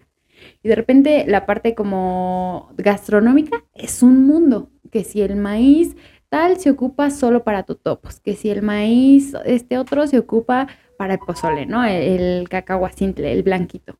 Y este, y que si el chalqueño se ocupa para, te digo, totopos, tortillas, ¿eh? que si el de guerrero es este, el del reventador es para las palomitas. Entonces yo como que dije, qué interesante toda esta parte gastronómica. Y luego la parte como de, como de la parte de usos y costumbres.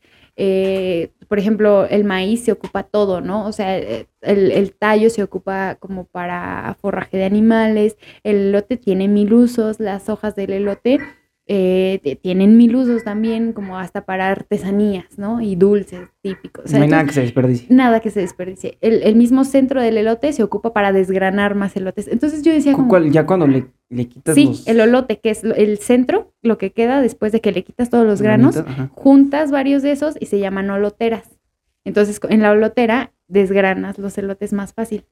Sí, o sea, todo el elote se ocupa. Curiosísimo. Y entonces cuando llegué al maíz transgénico, o sea, igual dije, es que yo quiero seguir investigando esto. Y digamos que era como mi tema de investigación que me gustaba. Y luego cuando estaba en la carrera, pues te digo, no me gustaba tanto la carrera. Entonces de repente decían, pues tema libre y relacionenlo con la materia. Yo, el maíz. En todas las materias que pude, yo relacioné el maíz. De- hubo una que, qué dolor de cabeza, porque era logística comercial internacional. Ajá. Y yo a fuerza la voy a hacer del maíz. ¿Cómo? Pues voy a investigar la cadena de suministro de Maseca.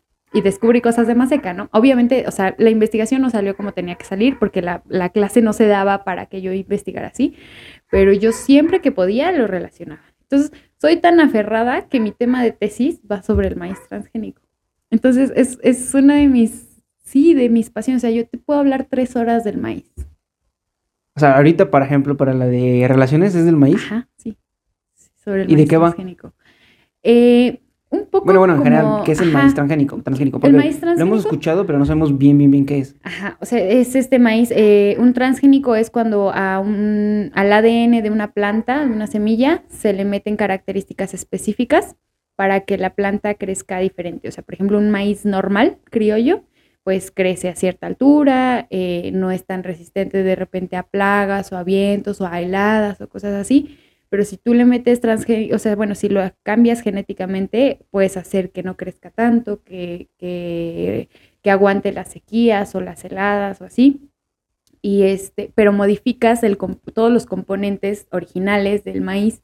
Entonces, em, por ejemplo, hay semillas que son desechables. O sea, nada más se pueden sembrar una vez y no se pueden volver a sembrar. ¿Y cuál es la semilla del maíz? ¿Los pues, granitos los ajá, Sí, sí, sí, sí, sí.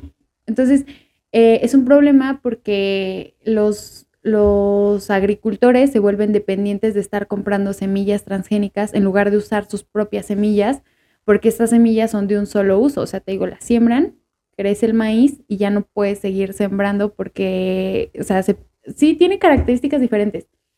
Y aquí me puedo pasar cinco horas hablando de esto, pero, pero tiene daños a la salud, daños al medio ambiente. Por ejemplo, las abejas, las abejas no saben cuál maíz es transgénico y cuál no. Entonces, si una abejita llega a hacer polinización en un maíz criollo y se lo lleva a un maíz transgénico y lo daña, puede haber repercusiones de que, de que las empresas que controlan como esa siembra demanden a los agricultores y que las abejitas además se mueran. O sea, si una abeja trae polen de un maíz transgénico a un maíz criollo, eh, afecta a la planta criolla, la contamina y la abejita se muere. Entonces, es un problema como ecológico, eh, de salud, eh, hay gente que dice, o sea, como los mismos agricultores, como que la planta, o sea, el, maíz no sabe igual, o todo un tema.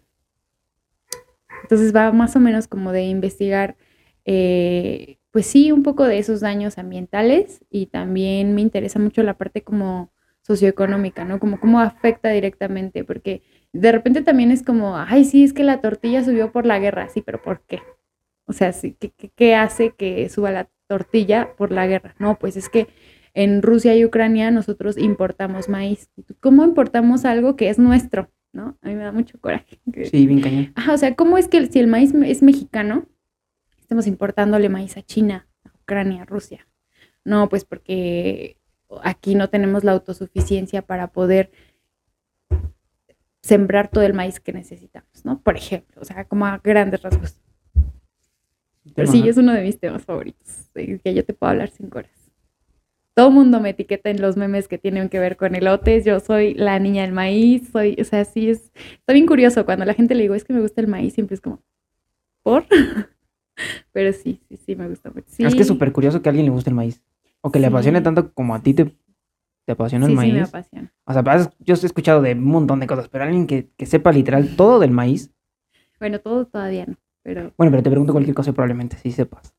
Sí, a lo mejor. acaban de abrir, por ejemplo, el Día del Maíz es este mes, el 29 de septiembre. Y el 29 de hace un año abrieron el Museo del Maíz en, la Ciudad de México, ahí en, el, en Los Pinos, donde está... ¿Dónde, era la, casa presidencial? Ajá, sí, sí, ahora es un centro cultural. Entonces ahí abrieron un, un museo del maíz, se llama Sencali.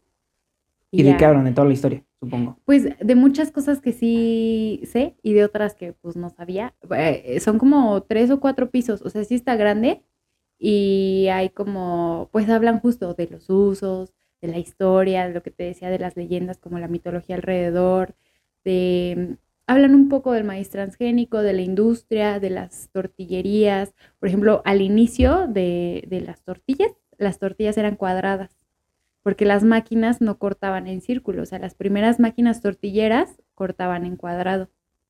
Entonces, ¿Te comías tu tortilla cuadrada? Ajá. Y también hay, por ejemplo, hay lugares que tienen como sellos para tortillas. Entonces es como una piedra y la tortilla la sellan y entonces está decorada. Hay muchas cosas, o sea, sí, de, de todo lo que yo sabía, dije, ahora sé más. Y la verdad es que me lo recorrí rápido porque fui a grabar unas cosillas ahí al museo no lo vi con el detenimiento que yo hubiera querido. O sea, se me tardé como una hora recorriendo los pisos. Pero una hora para cuatro pisos es poquito. ajá, exactamente, es poquito. O sea, si yo hubiera ido como a mi ritmo, porque fui con alguien más, si hubiera ido a mi ritmo, ahí no me sacas en todo. Medio día te quedas ahí viendo el maíz. Sí, está, está bonito el museo. y está vacío, pues nadie, casi nadie sabe de él, como que le falta difusión, yo siento. sí, muchos de esos temas creo que culturales, el gran problema es que falta difusión. Sí. Que bueno, siento que todo el mundo somos este, en un país que tenga demasiada cultura de ir, leer y muchas cosas, pero si difundieran un poquito más, habría cosas que dices, ah, mira, el maíz está curioso, a ver, vamos a verlo, ¿no? Y ya ves un poquito de cosas, que es un producto que consumimos diario y yo podría decir que todos, en cualquier presentación, pero diario consumes maíz, en palomitas, en... Yo creo que principalmente las tortillas, ¿no? Que supongo que también hay mucha variedad de tortillas, la azul, la que es amarilla, Sí. luego la que es blanca. También, por ejemplo, uno de mis datos favoritos del maíz es que cuando comes maíz eh, azul, tortillas de maíz azul, eh, por ejemplo, a mí me ha pasado en la barbacoa. Si quieres saber si el maíz es azul real, porque hay más maíz azul pintado, o sea, tortillas que pintan de azul, que no es maíz azul. Pero por ejemplo, ya, ya pintan la masa, o sea, tienen la masa y le echan colorante y Exacto. Y entonces azul. tu tortilla es azul. Pero si tú quieres saber si la tortilla es de maíz azul, le echas limón. Por eso me he dado cuenta en los tacos de barbacoa, por ejemplo. Si le echas limón y se pinta de rosa, es maíz azul. Porque el pH del limón con la tortilla hace que cambie. Si no se pinta, es un maíz pintado. O sea, bueno, maíz como ajá. blanco pintado de azul. Pero la- el maíz azul real, así te das cuenta, si se pinta de rosa con limón. ¡Ay, qué curioso! Está, está padre. Bueno, son Sí. cosas, datos que te aprendes, ¿no? Sí, sí, sí, está padre. Y, por ejemplo, eh, eso está en todo el mundo. Sea, creo que en cualquier lugar puedes encontrar un maíz, ¿no? Sí, aparte el maíz tiene como la capacidad de sembrarse, es una planta que se puede sembrar casi en cualquier tipo de altura, de clima, De de, tierra, supongo, tierra, todo, ¿no? sí. Ah, o sea, extremadamente versátil. Sí, pero por ejemplo, cuando los europeos se llevaron el maíz, eh, o sea, la manera en la que se expandió fue porque se lo llevaron de aquí, y cuando se lo llevaron no se lleva, o sea, tú no puedes consumir tortilla como consumes aquí en Europa o en África, o, ¿sabes? Porque no tienen la técnica de la nixtamalización, que es eh, el maíz se cuece durante varias horas, se seca, es maíz, los únicos ingredientes que tiene que tener una tortilla es mm, eh, maíz, cal y agua.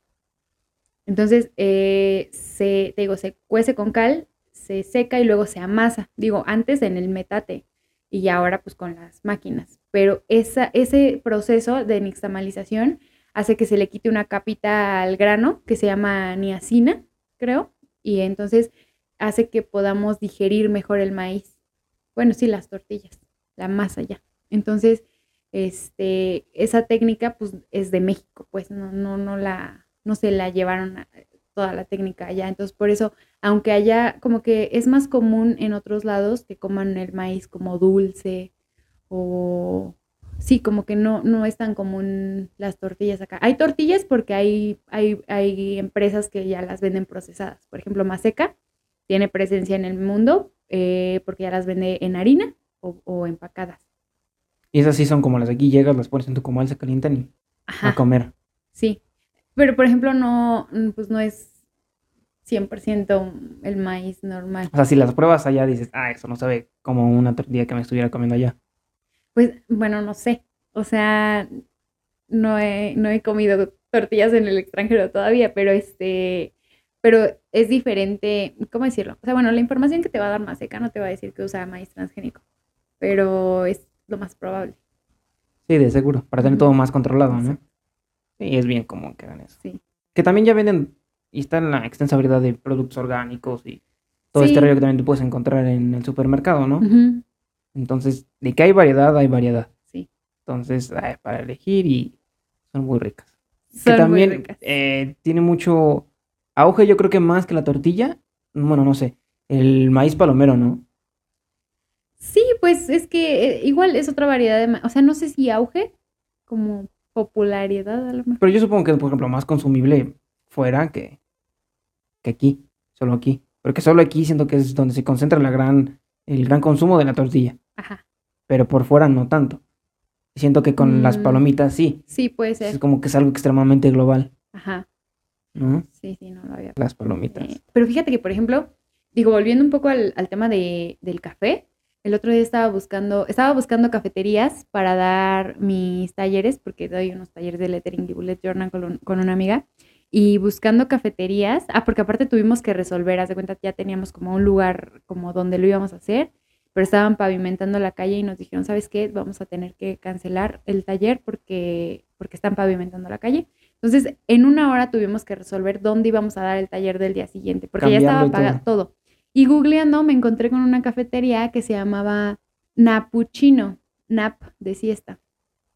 Y yo, a ver, una cafetería padrísima donde puedes llegar y dormir una siesta y tomas un café y te vas. Y yo, qué idea tan maravillosa. Y yo, y mi mamá, ay, a ver dónde es para ir, ¿no? En Barcelona. Y yo, no, o sea, ¿te das cuenta la gran idea que sería? Y yo dije, no, tengo que poner esto aquí en México. ¿Cómo es posible que no tenemos algo así? Porque aparte, igual en, en Facebook el otro día vi que en cierta universidad también tienen como sus cubitos para que los estudiantes vayan y tomen una siesta. Porque aquí, ¿qué falta nos hace? O sea, incluso como toda la cultura de la siesta, yo siento, o sea, hay países que sí lo tienen como así o lugares así, pero, o sea, siento que nosotros no.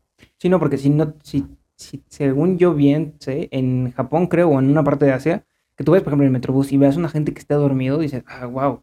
En vez de decir, ay, mira, este flojo ya se quedó dormido aquí en el camión. O sea, representa ya en, ah, mira, es una persona que ha estado trabajando todo el día. Ajá.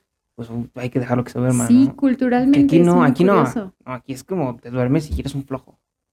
O, o, igual vienes agotadísimo, o sea, si tú si, si pues ves sí, pero igual es mal visto. O sea, no, es, no hay algo entre que lo mal visto y entre que a ti mismo te cuesta, o sea, a mí por ejemplo así me pasa que me cuelga mi cabecita como gallo así, este, sí me da un poco de pena, pero pero es como pero vengo bien madreada, no es por eso, pero sí. sí. en las mañanas que vas a la escuela vas jugando con tu cabeza, ¿no? Ajá. Y luego, y a mí no me gusta dormirme, la verdad. Yo muchas veces por eso me quedo parado. Ah, no, a mí sí, a mí sí me gusta dormir, porque aparte ya desarrollé este superpoder de todo mexicano que usa el metro, en, que tiene rutina de que te despiertas en la estación que te tienes que despertar. Ay, no, es un ya sí me, yo sí me ha tocado que me pasado. Sí, no, yo, yo sí como que digo, ah, ya va a ser, y ya me despierto. Que por suerte, por ejemplo, para bueno, trasladarme a la universidad sí tomo bastantes camiones, pero la, la preparatoria fuera más sencillo. Como estaba cerca de la casa, pues nada más tomaba un camión, llegaba y... Entonces era mucho más sencillo que también yo no personal amé mucho la preparatoria. No sé, ¿a ti te ha pasado que, te gustó más la preparatoria o la universidad? Pues la prepa, porque eh, entre toda esta crisis de no me gusta la carrera, siento que me perdí muchas experiencias. O sea, yo no socialicé como siento que pude haber socializado. No fui a casi a fiestas, no me metía a ningún, o sea, nada como extra de la escuela. No disfrutaba mi tiempo en CEU. O sea, te digo, desde primero o segundo semestre me metí a trabajar, entonces yo era de que clases y me voy a trabajar. Y luego, aunque ya no trabajaba, era clases y me voy porque no me gusta estar aquí. Y como que me perdí muchas cosas en la universidad. O sea, ahorita, por ejemplo, que este semestre que estoy llevando tres materias y, y ya no va gente de mi generación, o sea, mi generación ya salió pero siento que lo estoy disfrutando más ahorita que estoy conociendo gente de comunicación, por ejemplo, que me quedo a comer ahí, o sea, como que digo, es demasiado tarde, pero bueno, estoy viviendo lo que es la universidad. O sea, yo nunca me fui como a otras facultades, el Pumabu, o sea, como que no lo disfruté como podría haberlo disfrutado. Lo que sí hiciste en la prepa. En la prepa sí, la pasé padrísimo. ¿Y no fue tan complicado tener a tu mamá ahí en la prepa?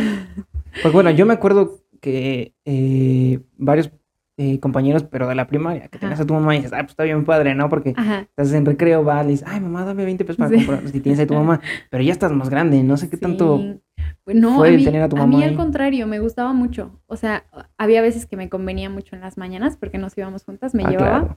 Pero luego, incluso yo quería que fuera mi maestra. Ella me, en quinto de prepa me dio literatura universal.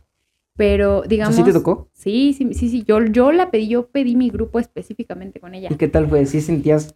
Estuvo padre para mí, porque eran clases que siempre había tomado de niña, pero que no tenía contextualizado. O sea, de repente si yo iba un viernes que no había clases en mi escuela y tomaba la clase, era como, ah, pues está bien. Lo he escuchado, lo he escuchado en mi casa, mi mamá lo platica, pero no sé, no, no sé cómo se conecta eso con todas las clases que da. Entonces para mí fue padre porque fue como tomar las clases que ya había tomado alguna vez, pero con sentido. Y, y sí me costó, o sea, por ejemplo, ese, ese año no me la pasé bien con mi grupo porque mi grupo creía que mi mamá me pasaba porque, porque era su hija y ya. Y si había un...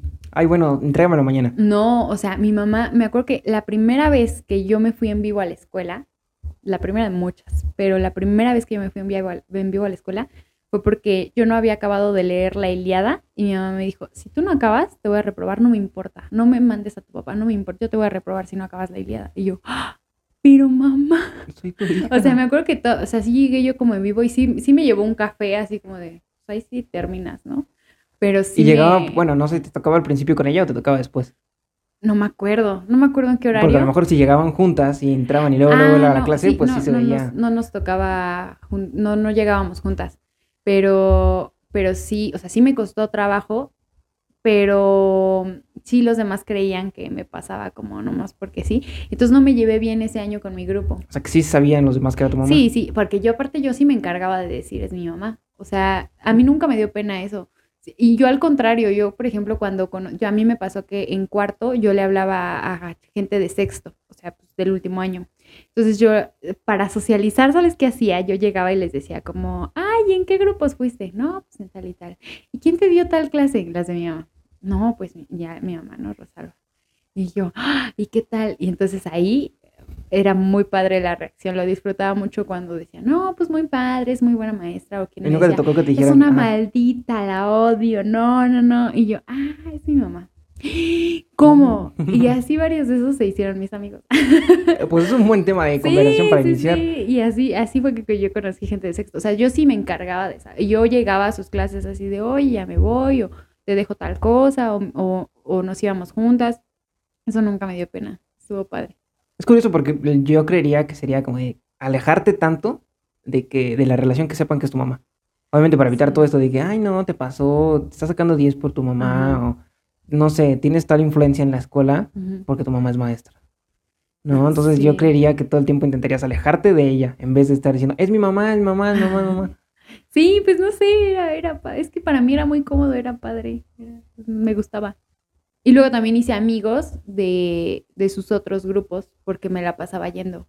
Y ya aparte los, o sea, no sé, había, me acuerdo de unos amigos que yo veía como en fiestas, porque en, en la prepa sí iba a fiestas, y este, y aparte eran alumnos de mi mamá. Entonces ya luego yo llegaba a ver a mi mamá así de, oye, este, me das 20 pesos o lo que sea, ¿no? Yo llegaba con mi mamá y veía a mis amigos que estaban en clase. Entonces era muy curioso porque sí, como que sabían. Me acuerdo que el último año eh, me decían, mi mamá se llama Rosalba y yo empecé a salir con un chavo y me le decían al chavo que estaba saliendo con Rosalvita porque me decían que era yo. Pero, pero sí, nunca me dio pena. Creo que ya es porque estás un poquito más grande, ¿no? Ya, ya entiendes más. Pues no o un poco más, es que no sé, Está, está curioso, porque aparte, eh, pues yo toda la vida fui a esa prepa. Siempre desde niña, pues iba y entraba en los salones, yo ya la conocía. ¿Todo el tiempo la conociste? Sí, desde niña. O sea, mi mamá tiene mi edad y un año más dando clases. Entonces yo desde niña, cuando no tenía clases, me llevaba. Me acuerdo que, por ejemplo, cuando yo era niña, eh, ella da una clase que es lengua española, que es como español, y había una clase de trabalenguas. No me acuerdo por qué, pero daba una clase de trabalenguas y a mí me encantaban los trabalenguas. Entonces, siempre que era la clase de trabalenguas, yo le decía que iba a faltar a la escuela y me llevaba. y yo, ajá, yo enfrente, o sea, ahora lo pienso y digo, órale, o sea, me, no me daba pena, ¿no? Que yo enfrente de chavos de 15, 16 años me ponía ahí a recitar trabalenguas. O sea, digo que siempre he tenido como este protagonismo. Del que debería, ay, miren, aquí estoy. Ajá. Y sí, o sea, sí, siempre me gustó. Y yo desde niña dije, yo voy a ir a esa prepa. Y entonces ya yo la conocí. Entonces, no, o sea, como que para mí toda la prepa fue como muy, como muy familiar. O sea, familiar en el sentido de que siempre quise ir ahí y yo sentía que dominaba de alguna manera, es, o sea, no me sentía insegura, pues. Sí, no, pues ya conoces el entorno y ya, ya lo dominaba. o sea, no te tocó el entrar y decir, ay, Puma dólares, ¿dónde está el edificio tal? sí, o sea, nunca te tocó esa experiencia. Sí, no, no, no, no, no sentí lo que era como ser nueva ahí. Aunque era nueva, o sea, era nuevo para mí estar inscrita y formar parte de oficialmente, no sentía como esa novedad. Ay, que está, está padre. Ya en eso, ya que lo piensas así, lo ves, sí, sí, está, bonito. y estuvo padre. Más porque está ahí tu mamá, ¿no? ay, voy aquí con mamá, estoy acá. Sí, y sí, todo. sí, estaba padre. Qué, qué, qué, padre. Pero bueno, vamos a, ya para el final, siempre tenemos eh, esa sección donde hacemos dos preguntas al invitado con el objetivo de conocerlo más como persona, aparte de ya como lo conocimos a ti, de todo lo que haces, tu experiencia, tus aficiones.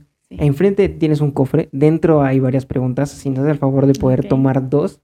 Son aleatorias, es, te digo, es con la intención de conocerte más a ti como persona. ¿Dos? Dos, sí, por favor. A ver. ¿Leo la primera? Sí, de favor. Son incómodas. Ah, son incómodas. Dice, ¿cuál es el mejor postre que has probado? Mm, está interesante. Uno con café. Pues va relacionado. hay maíz. no, hay una cafetería ahí en Copilco que se llama Café y Te Quiero, que fue justo la cafetería donde yo me animé a preguntar más de café, la cafetería donde me han dado el espacio para dar mis talleres y todo.